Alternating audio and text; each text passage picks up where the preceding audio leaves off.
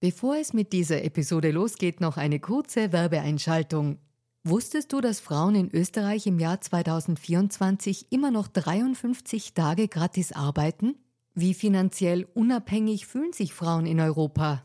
Die Mastercard Finanzstudie 2024 hatte sich zur Aufgabe gemacht, aktuelle Themen wie den Gender Pay Gap und die finanzielle Selbstbestimmung von Frauen näher zu untersuchen.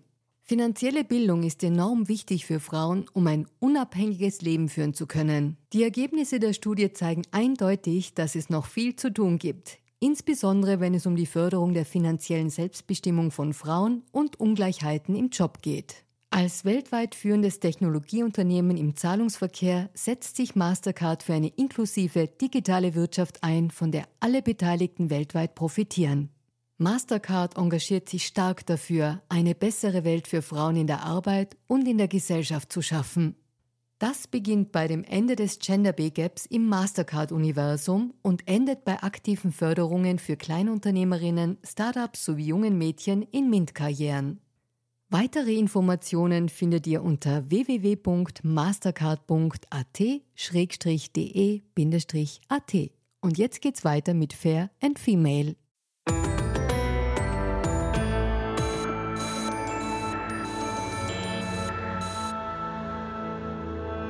Hallo ihr Lieben, herzlich willkommen bei Fair und Female, dem Gesellschaftspodcast der kleinen Zeitung. Mein Name ist Barbara Haas, ich bin Journalistin und hoste diesen Podcast. Und heute gibt es eine Premiere, wie es letzte Woche auch schon eine Premiere gab. Vielleicht erinnert ihr euch, ich habe den zweiten Teil des Gespräches mit der Astrophysikerin Lisa Kaltenegger einfach verloren, beziehungsweise ich habe ihn nicht mehr gefunden, aber ich habe ihn jetzt gefunden und ich schicke ihn jetzt einfach zu euch in die Ohren oder wo auch immer ihr oder wie auch immer ihr denn jetzt hört. Viel Spaß damit und bis bald. Und deswegen frage ich dich jetzt eine ganz einfache Frage, die dein Buch stellt.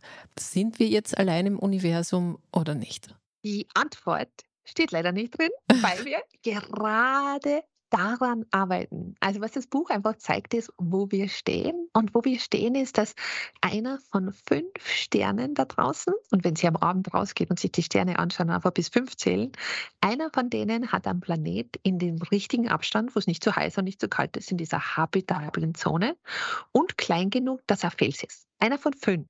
Und in unserer Milchstraße gibt es 200 Milliarden Sterne. Und dann gibt es draußen auch noch Milliarden von Galaxien. Aber bleiben wir mal bei uns. Das heißt, wir haben Milliarden von Möglichkeiten hier bei uns in unserer Galaxie, in unserer Milchstraße, dass es auch anderes Leben geben könnte. Muss ich natürlich sagen, könnte, weil weiß ich nicht.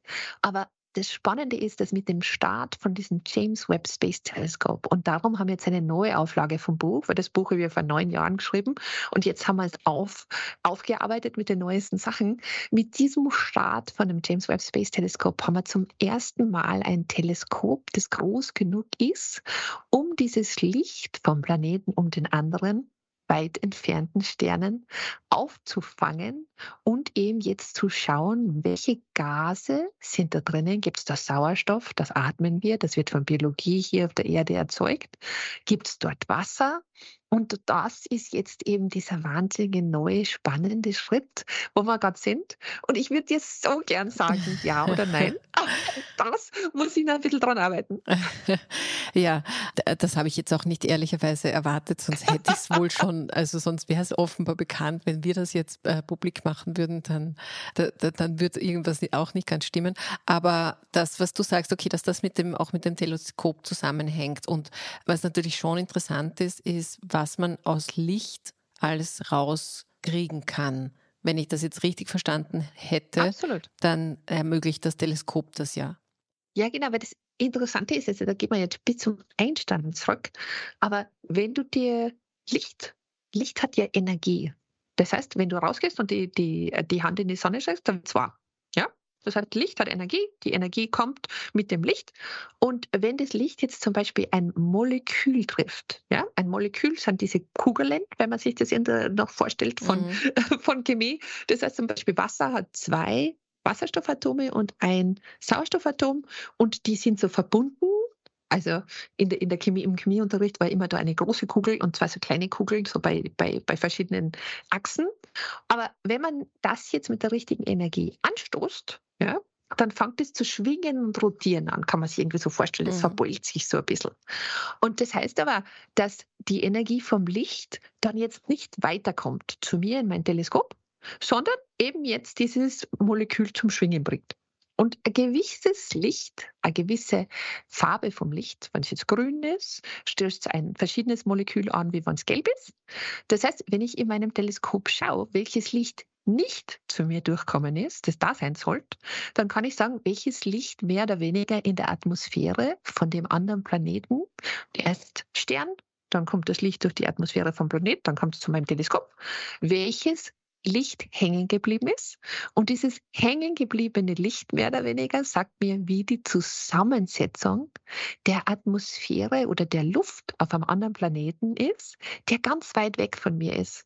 Und ich finde eigentlich das Keks und dieses Fußballfeld sehr schön, weil ich habe das da reingenommen, weil man dachte, jetzt jedes Mal, wenn Sie einen Keks essen, müssen Sie an unser Sonnensystem und Astronomie denken.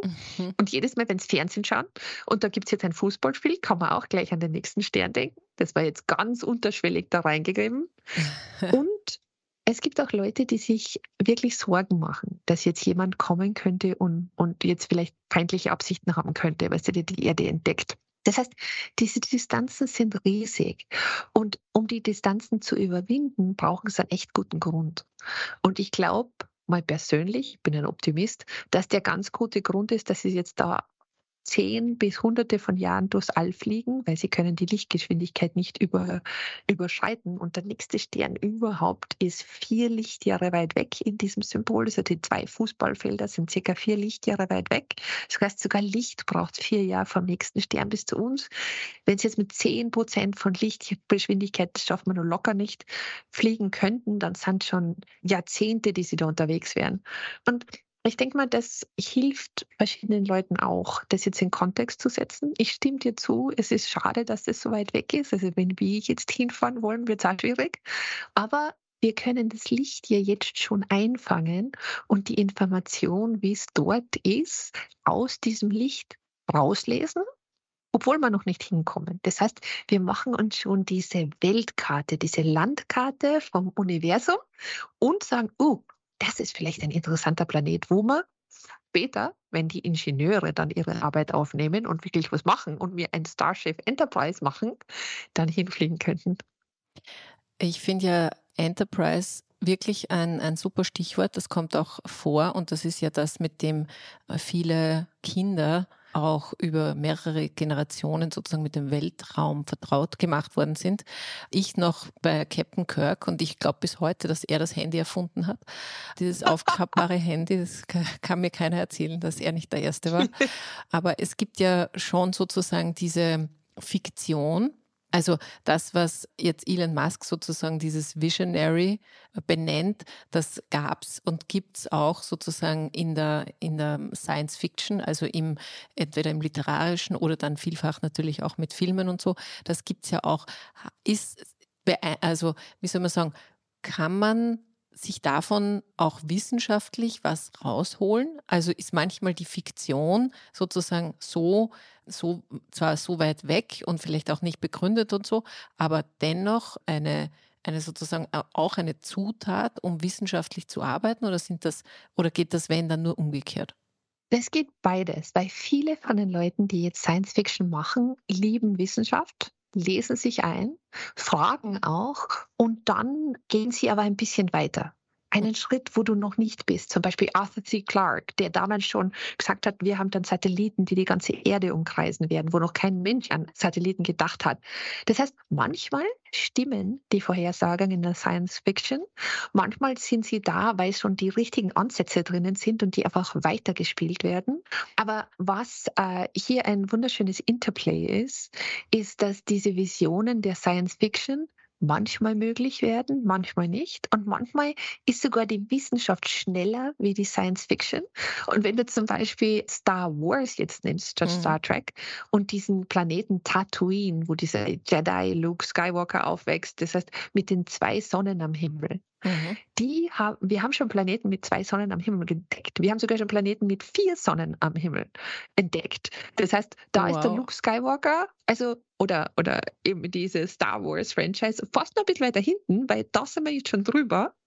Aber das Spannende ist, ich glaube, dass einfach diese Visionen, diese Bilder ob es jetzt im Roman ist, wo du dir das vorstellst, oder ob es im TV oder Fernsehen oder Movie ist, dann doch auch verschiedene Ideen anspornen, die schon da sind, oder wo du mehr oder weniger vorher gedacht hast, ah, vielleicht sollte ich, na, vielleicht probier das doch, vielleicht könntest du es doch geben, weil du hast ein Visual. Und ich glaube, viele Menschen, also ich auf jeden Fall, äh, sind visuell, also wenn, wenn du dir das vorstellen kannst, wenn ich versuche, mir was auszurechnen, stelle ich mir den Planeten erst einmal vor. Und da gebe ich diese Puzzlepunkte von meiner Vorstellung in meinen Code, in meinen Computercode, in mein Computerprogramm und formuliere es dann in der Mathematik um. Mhm.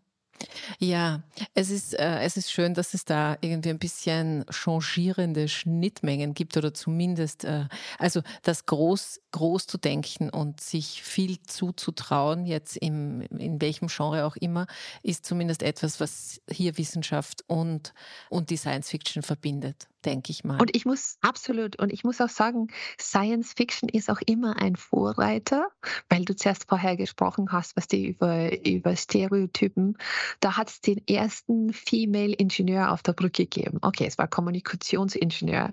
Da hat es die erste dunkelhäutige Dame mhm. geben, die in der, in, in der, im Team mit war. Das heißt, in der Science Fiction wird es dir erlaubt, ein bisschen aus den gesellschaftlichen Normen auch rauszugehen und was auszuprobieren. Und der erste Captain, Captain Janeway, genau, die ersten Female Captains waren mhm. auch in dieser Star Trek-Serie, von der du gesprochen hast, weil die Leute einfach mal ausprobieren wollten, ob die Leute, die zuschauen, sowas überhaupt akzeptieren würden. Aber mit diesen kleinen Pushs wird es immer einfacher. Ich meine, nicht, dass es einfach ist, aber mit diesem kleinen Push kommen wir immer ein bisschen weiter vor. Und wenn du dir schon vorstellen kannst, dass dein Captain Janeway die Star Trek da, äh, also die Befehle gibt, dann ist es vielleicht auch gar nicht so wahnsinnig schwierig jetzt ja, zu sagen, du, okay, vielleicht sollte ich doch recht, zuhören. Weil das alles ein bisschen in einem anderen Kontext ist, dass eben mhm. damit vergleicht man es erst gar nicht mit dem, äh, wie man es unter Anführungszeichen normal bei uns vielfach noch kennt, obwohl man wirklich ehrlicherweise sagen muss, es tut sich schon einiges. Aber das ist, ja. das ist natürlich ein, ein interessanter Punkt. Du, Lisa, ich möchte noch auf was kommen, was du vorher gesagt hast, dass eben die Sterne und die uns sozusagen zu Leibe rücken könnten, dass sich da Menschen auch fürchten, ja, dass uns die Aliens überfallen. Mhm. Und was ich aber da anschließend gerne fragen möchte, ist, ich weiß nicht, wie du die ganze Corona-Zeit erlebt hast, aber jetzt in Österreich zum Beispiel haben wir schon so eine Wissenschaftsskepsis daraus gesellschaftlich davongetragen. Und das hat nicht nur Schulmedizin oder Homöopathie betroffen, das war natürlich auch viel in diesen Echokammern, Verschwörungen und, und deswegen, also die Geschichte mit, es, wir sind auf einem Teller und das sind Echsenmenschen drunter runter und so. Das ist, also es mag immer so skurril klingen, aber Menschen sind mitunter auch ansprechbar in, in schwierigen oder beklemmenden Zeiten irgendwie sich so ein Gebilde zurechtzubauen. Und die Frage, die ich habe, ist, denkst du, also wie denkst du, kann Wissenschaft da wirklich ein bisschen äh, nochmal ein, ein Gegenangebot legen. Also zum Beispiel jetzt mit dem Buch würde ich schon mal, äh, da würde ich schon mal was dran haben, aber, aber hm, spürst du das auch so oder ist das ein Phänomen nur von uns? Absolut. Ich glaube, das ist erstens ein weltweites Phänomen und ich glaube, es baut ein bisschen darauf aus, dass die Wissenschaft falsch verkauft wird. Die Wissenschaft wird oft verkauft als es gibt ein Ja und ein Nein. Es gibt ein starres Gebilde und entweder es stimmt oder es stimmt nicht. Aber die Wissenschaft ist, ist mehr oder weniger ein lebendes Gebilde, wenn du magst. Das heißt einfach, wenn neue Information reinkommt, dann nehmen wir die auf und sagen, okay, das, was wir uns vorher gedacht haben, das jetzt stimmt, was das Beste, was wir vorher gewusst haben, stimmt jetzt nicht mehr. Zum Beispiel, sie wollen wohin fahren und sagen, das ist die beste Strategie dann kriegen sie eine Information, ah, da hat es gerade einen Unfall gegeben. Dann sagen sie, okay, mit dieser Information weiß ich, muss ich die andere Straßen fahren, damit ich hinkomme in der Zeit, bis ich halt hinkomme. Und in der Wissenschaft ist es ein bisschen ähnlich so. Aber oft wird die Wissenschaft so, so, so hoch gehalten, dass nichts sich ändern wird. Je. Aber es kommt natürlich immer neue Informationen rein. Und das war zum Beispiel auch beim Corona, in der Corona-Zeit, wie du gesagt hast, die Wissenschaft hat am Anfang nicht gewusst, wie sie jetzt damit umgehen soll. Oder die hat nicht alle Fakten gehabt und gesagt, okay, vom Besten, was wir jetzt wissen, das ist das Gescheiteste, was sie machen können. Und das wird natürlich auch noch politisch angemalt, weil das sind natürlich andere Sachen noch dahinter, ist eh logisch, kennen wir eh. Aber die ganze Sache ist, die Wissenschaft hat dann neue Informationen gekriegt und hat dann gesagt, okay, jetzt, das, was wir gestern gesagt haben oder vor zwei Monaten gesagt haben, ist jetzt immer die beste Strategie. Wir müssen es jetzt anders machen. Das wird in der Wissenschaft immer sein. Aber dieses Bild, das Schlimme ist, dass es dieses Bild nicht gibt. Dass es heißt ja oder nein und wenn sich dann was ändert, war dann alles falsch. Und das stimmt nur, wenn du nicht verstehst oder wenn es so schlecht kommuniziert wird, dass sich in der Wissenschaft die Sachen auch ändern. Genauso die Erde war im Mittelpunkt des Universums ja, weil mhm. wir nicht mhm. mehr gewusst haben. Dann sind wir draufgekommen, oh, die Erde kommt um die Sonne. Dann sind wir draufgekommen, es dreht sich auch nicht alles um die Sonne. Und so ändert sich, und das ist das Schöne an der Wissenschaft, sonst wäre es ja total langweilig, wenn wir eh schon alles wüssten, ja oder nein. Ja. Und so ändert sich die Wissenschaft. Aber das ist auf der anderen Seite auch ein bisschen schwierig, weil natürlich möchte man gern was, was sich nicht ändert.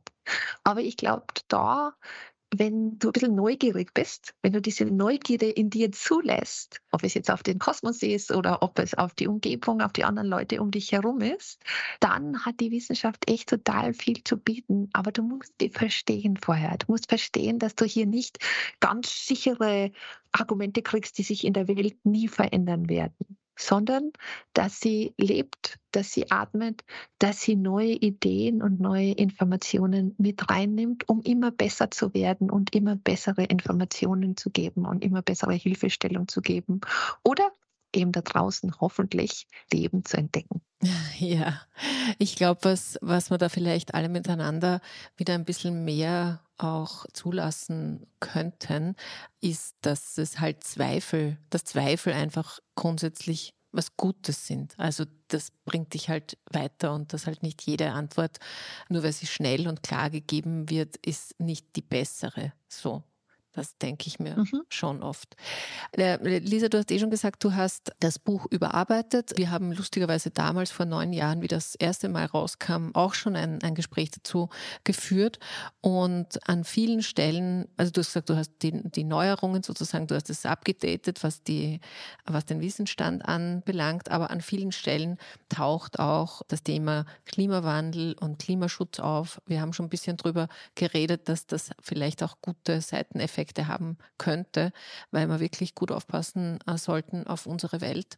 Aber warum war es dir so wichtig, dass du dich da auch so, so klar machst? Weil wenn wir jetzt sagen, wir suchen nach Leben da draußen und so viele verschiedene Planeten finden, dann kommst du auch immer wieder drauf, wie wunderschön und besonders unsere Erde ist, besonders für uns, weil wir haben uns ja natürlich hier entwickelt, wir hätten gern 21 Prozent Sauerstoff, also wie wir atmen. Und wir hätten gern das Essen hier, weil das ist natürlich für uns perfekt. Und ich denke mir, für mich kommt auch dieses Wunder wieder zurück die Wunder unserem Planeten wieder neu zu sehen. Zu sehen, dass es eigentlich ein riesiges Raumschiff ist, wenn du magst, mhm. das uns durch diesen Kosmos trägt. Und die Lebenserhaltungssysteme ist diese Biosphäre, die uns am Leben erhält, die uns das Wasser gibt, die uns die Sachen zum Essen gibt. Und ich denke mal, das wird einfach ein automatischer Blick, wenn du rausschaust, weil oft, was dir sehr bekannt ist, da denkst du, ah ja, das wird eh immer so sein.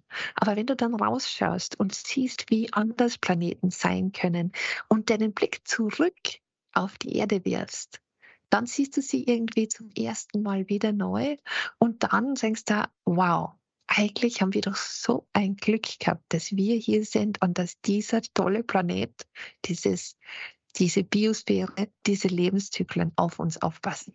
Mm. Ja, ja, sehr schön. Es fast kriege ich fast so ein bisschen Gänsehaut, wenn ich dir da so zuhöre. Nein, es ist wirklich, wirklich sehr schön. Und da fällt mir jetzt gerade noch eine kleine Comic-Zeichnung ein. Ich weiß nicht, warum sie mir jetzt einfällt, aber äh, was ist der Grund, warum es bei uns Jahreszeiten gibt? Und da ist sozusagen, also es ist eine Krümmung, also weil unser Planet. Achsenneigung. Achsenneigung, genau. danke. Jahreszeiten nur mit Achsenneigung.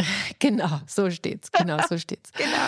Liebe Lisa, ich bedanke mich sehr, dass du dir die Zeit genommen hast, einen US-österreichischen kurzen Austausch hier zu veranstalten. Du wirst nicht auf Deutsch sprechen, nehme ich mal an, oder? Immer zu Hause. Immer, ah, immer zu, Hause zu Hause mit meiner Kleinen und mit meinen Eltern am Telefon. Jederzeit ah, ja. gern. Aber okay. wenig im Wissenschaftlichen. Das heißt, das merkt man hin und wieder, wenn man die ganzen Wörter für die richtigen Fachwörter ausgeht. Nein, nein, das ist, das ist eh klar.